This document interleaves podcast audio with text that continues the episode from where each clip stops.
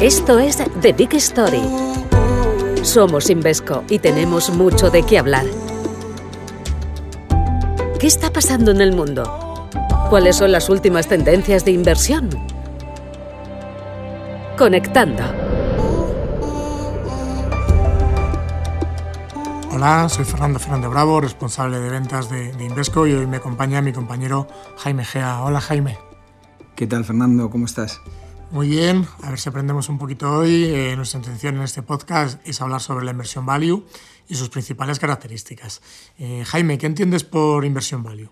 Bueno, pues para hablar de la inversión value, eh, yo pues creo que hay que retomarse pues a, los años a los, años 30, ¿no?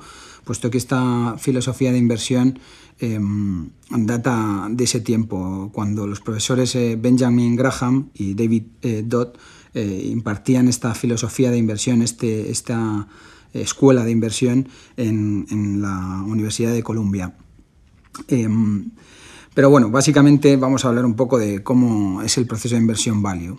Eh, es un método de valoración que lo que trata de identificar son de buscar eh, compañías buenas, de, calidad, que estén infravaloradas desde un punto de vista fundamental. ¿Y qué es esto de que estén infravaloradas desde un punto de vista fundamental.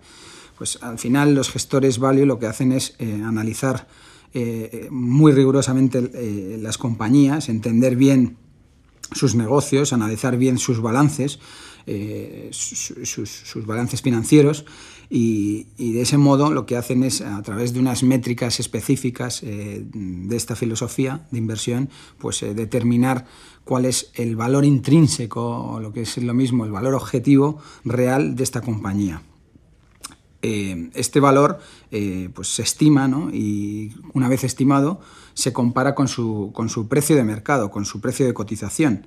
¿Para qué? Pues para identificar eh, si esas empresas, si esas compañías están cotizando en el mercado con un fuerte descuento frente a este valor objetivo que hemos estimado.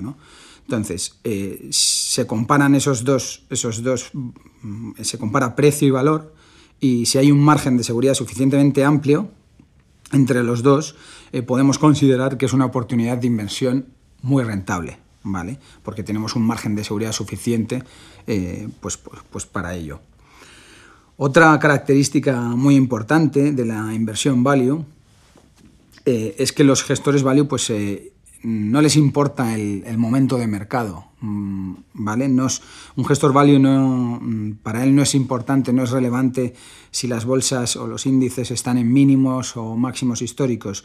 Lo que le interesa a un gestor value es que haya una dispersión fuerte entre compañías, eh, que haya compañías baratas y compañías caras.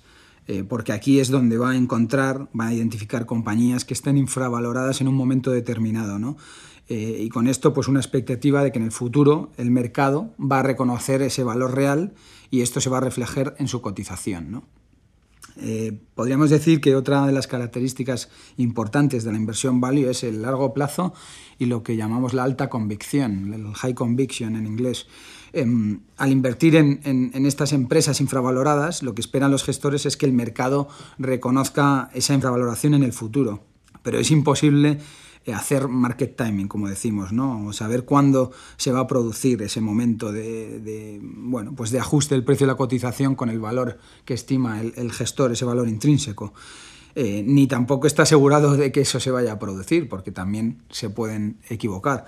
Eh, pero bueno, al final se trata de que es una, una inversión de largo plazo.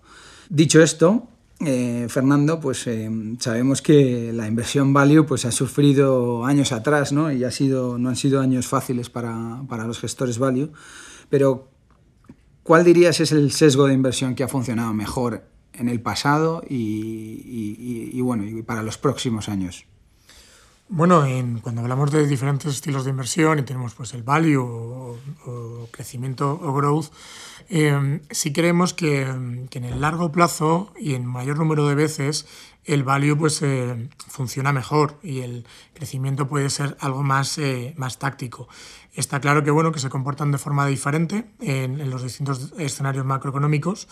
En la última década, pues las compañías de crecimiento mm, lo han hecho mejor, se han beneficiado de un escenario pues, del crecimiento del PIB con bajos tipos de interés y sin inflación, y entonces estas características le, les benefician.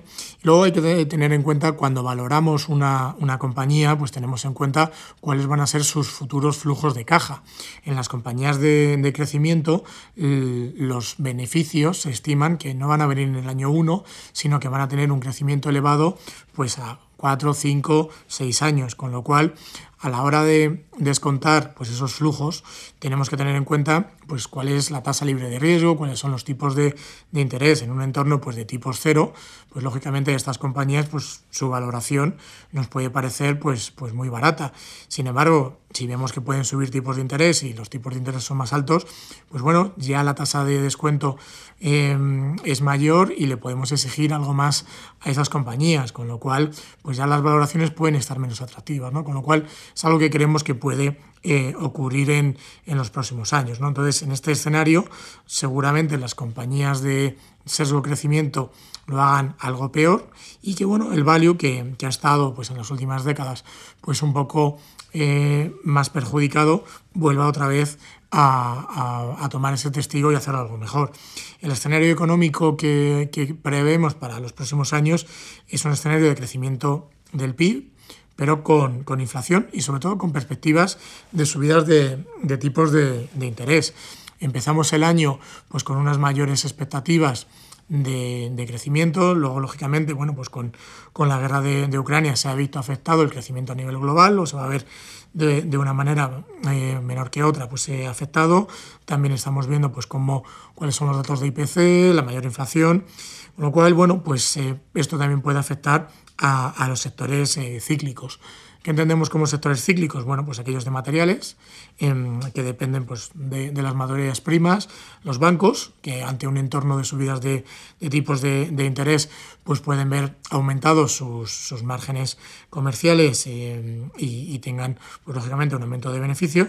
Y luego también la energía por, el aumento de, los precios eh, energéticos. Estos sectores pues, se han situado en el extremo del del mercado, con, con unas eh, valoraciones pues muy, muy atractivas, pero que eh, realmente pues los sectores de, de, crecimiento pues han sido los, los líderes y los em, principales actores eh, en los últimos años. Si bien es cierto que desde el año 2021 y lo que va del año, pues eh, en el año 2021 ya el, el sesgo value lo hizo mejor y en el año 2022, aunque es un año en el que eh, también se están eh, sufriendo los, los, mercados, en términos relativos sí observamos pues que el, el sesgo value pues lo está haciendo, pues como decimos, mucho mejor y creemos que tiene mucho recorrido de medio largo plazo. Eh, los gestores eh, y los fondos de inversión, cómo se han posicionado también en los últimos años, pues hacia sesgo crecimiento, growth, sobre todo pues en Europa y en, y en, Asia. Y esto evidencia pues que, que, ha habido pues una dispersión muy elevada entre las valoraciones de crecimiento y las valoraciones de, de, value, que ya lo hemos visto en el pasado, es decir, en el año 2008 con la crisis eh, financiera, pues vimos que todos los sectores cíclicos estuvieron pues eh, muy, muy perjudicados eh, y vimos pues como los inversores preferían pues unos sectores a, a otros, sobre todo bueno pues posicionando más en, en crecimiento. a lo largo luego de, de los meses, hablamos por ejemplo en el año 2008, pues en el año 2009, pues vimos como luego esto se dio la vuelta totalmente y vimos como el value lo, lo acabó haciendo mucho mejor. ¿no? Con lo cual, esto creemos que, que puede ocurrir en, en, los próximos, en los próximos meses y para eso pues hay que saberse posicionar en, en, en buenos gestores. Y, en Inversco tenemos eh, gestores que ponen el foco en, en, las valoraciones y aquí Jaime te quería eh, preguntar un poco cuál es el enfoque pues, de, de estos gestores en, en Invesco. Muy bien, bueno, pues en, en, Invesco a día de hoy disponemos de, muchos centros de gestión, actualmente de 13 centros de gestión, eh, donde tratamos de, cubrir eh, todas las capacidades de inversión eh, o ajustarnos a las necesidades de nuestros clientes y, bueno, pues al final eh, esos 13 centros de gestión tienen sus, sus, estilos de inversión, ¿no? Pero por enfocarme más en el estilo del que estamos hablando, el estilo value, pues yo diría que nuestro centro de gestión en, en Henley, en el Reino Unido, es el centro que más, pues, que más se, se, adecua a esta, a esta filosofía de inversión. ¿no? En Invesco, em, la gestión value, llevada a cabo desde Henley, no tiene en cuenta, em, no se refiere a un sector en concreto. Eh, no, preferimos un sector u otro. Eh, lo que nos gusta es que haya dispersión entre compañías y entre sectores, porque así vamos a encontrar buenas oportunidades de inversión. lo que hoy es Mm, mm, value mañana puede ser growth y lo que hoy es growth mañana puede ser value. Eh, se trata de encontrar compañías que en opinión de los gestores cotizan muy por debajo de su, de su valor, ¿no? Eh, porque ahí tienen un margen de seguridad para invertir ¿no? en esa compañía. Entonces nuestros gestores no, no, tiene una predisposición a un tipo de sector o industria o, país. Tratan de buscar oportunidades de inversión buenas en todo el, eh, pues en todo el universo, ¿no? Eh, siempre y cuando se, se, acojan a sus, a sus limitaciones dentro de su mandato de inversión.